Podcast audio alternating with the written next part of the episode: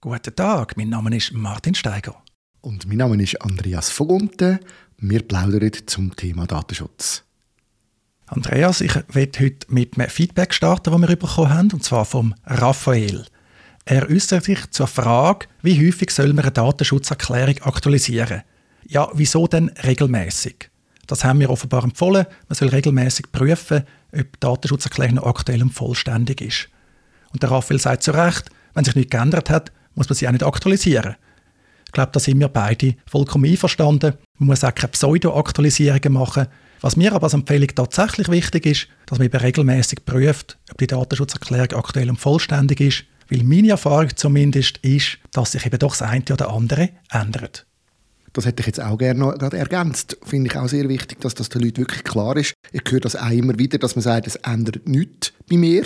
Aber die Erfahrung ist tatsächlich die, es ändert sich dauernd irgendetwas. Man darf sich da ja nicht in falscher Sicherheit wähnen. Nicht nur bei sich selber ändert sich oft etwas, sondern auch bei den Anbietern, die man einsetzt, ändert sich immer wieder etwas. Da heisst es plötzlich eine andere Adresse, es ist plötzlich jemand anderes zuständig, Firmen werden gekauft und verkauft. Und es ist, wie du gesagt hast, Martin, das Wichtigste ist wenigstens mindestens zweimal im Jahr schauen, ob sich nicht wirklich etwas geändert hat.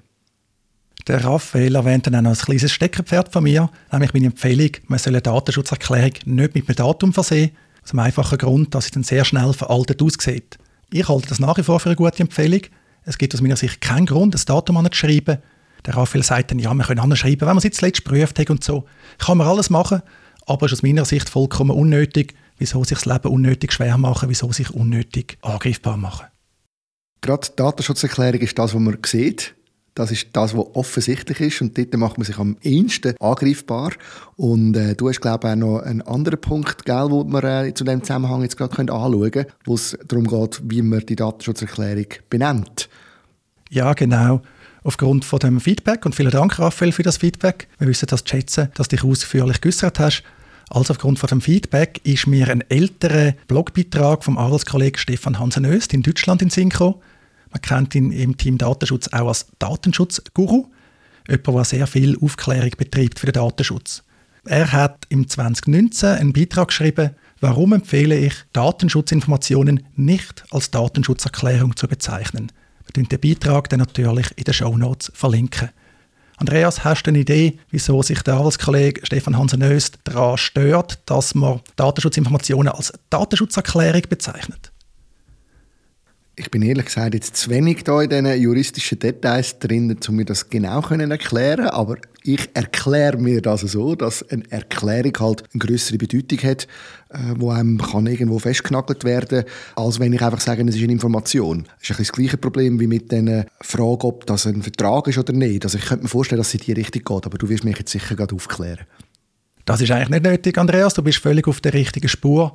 Es geht darum, dass eine Datenschutzerklärung, und ich nenne es jetzt so, weil das ist mein bevorzugter Begriff tatsächlich, dass eine Datenschutzerklärung der einseitigen Information, vielleicht besser noch der einseitigen Informationsmöglichkeit dient.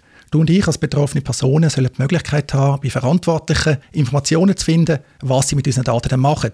Wie werden die bearbeitet? Wo werden sie bearbeitet? In welchen Ländern? Wie werden sie weitergegeben? Und was haben wir für Recht? Und ein klassischer Fehler ist, dass Unternehmen, andere Website-Betreiber vor allem, ihre Datenschutzinformationen, ihre Datenschutzerklärungen zum Vertrag erheben. Also sie machen wie zweite allgemeine Geschäftsbedingungen, zweite AGB daraus. Und das ist das Problem, weil AGB kann man ja nicht einfach so ändern. Da kann auch nicht beliebiges drinstehen. Es gibt einen AGB-Schutz gerade für Konsumentinnen und Konsumenten. Ist das auch schon begegnet, dass du ankreuzeln Ich bestätige mit der Datenschutzerklärung, einverstanden zu sein? Das begegnet mir sogar sehr häufig und ich staune immer wieder, wie oft dass man das eigentlich machen muss. Gerade eben, weil ich natürlich weiss, dass man nicht äh, einen Vertrag daraus machen sondern einfach eine Erklärung, eine Information. Aber es ist recht stark verbreitet, muss ich schon sagen, gerade in der Schweiz. Das ist weit verbreitet und man kann jetzt natürlich darüber diskutieren, wie gravierend das ist. Wie immer wird es in der Schweiz nicht so heiß gegessen, weil auch betroffene Personen, sogar Querulanten, wenig Möglichkeiten haben, Ärger zu verursachen. In Deutschland gibt es aber tatsächlich Fälle zu dem Thema. Im Normalfall scheitert es dann aber nicht an der Bezeichnung Datenschutzerklärung, sondern es scheitert eben an der ausdrücklichen Einwilligung in die Datenschutzerklärung oder auch, wenn man so einen Begriff verwendet wie Datenschutzrichtlinie. Das hat ja definitiv so Klauselwerk, wie man sagt in Deutschland, oder Rechtsregelcharakter oder so. Der Arbeitskollege Stefan Hansen Öst empfiehlt übrigens Datenschutzhinweise und eben, ich finde, Datenschutzerklärung ist auch okay. Ich muss sagen, sein Titel ist ein bisschen Linkbait insofern. Er weiß natürlich, dass man da vorkommt und da steht, oh, die Datenschutzerklärung darf nicht mehr Datenschutzerklärung heißen, aber ein sehr guter Hinweis. Ich empfehle in der Umsetzung, dass man das zweistufig macht. Bei der AGB holt man die Einwilligung ein und die Datenschutzerklärung kann man sich bestätigen lassen, dass die zur Kenntnis genommen worden ist. Muss man aber letztlich auch nicht. Ich finde das wichtig, dass man das noch einmal klar macht, was da eine Rolle spielt bei diesen Begrifflichkeiten. Ich merke immer wieder, dass man zu wenig präzise ist, gerade im Zusammenhang mit dem Datenschutz. Ein Beispiel, das nicht gerade mit Erklärung zu aber gleich in die gleiche Richtung geht, ist, dass mir dauernd irgendwelche Leute erzählen, es ging um DSGVO. Also sie meinen eigentlich, sie möchten gerne über Datenschutz reden und dann reden sie über DSGVO. Also für sie ist mittlerweile DSGVO Synonym für Datenschutz und das auch in der Schweiz. Und das macht es zum Teil recht schwierig, dann eine sinnvolle Diskussion zu führen, weil man das alles zuerst mal aus der Welt räumen muss. Darum Begrifflichkeiten sind wichtig, Präzision ist wichtig. Die Begriffsverwirrung bin ich mich auch gewöhnt. Ich nehme das aber niemandem übel. In Gebieten, wo ich jetzt nicht daheim bin, treffe ich Begriff natürlich auch nicht immer so präzise, wie man es von mir in einem von meinen Fachgebieten, jetzt dem Datenschutzrecht, kann erwarten. Aber von dem her wirklich die Faustregeln. Alles, was vom reinen Informationscharakter weggeht, soll man doch bitte vermeiden. Eben keine Verbindlichkeit. Und damit sind wir eben wieder bei der Rückmeldung von Raphael, nämlich der Aktualisierung von Datenschutzerklärungen. Verträge, allgemeine Geschäftsbedingungen kann man ja nicht einfach aktualisieren.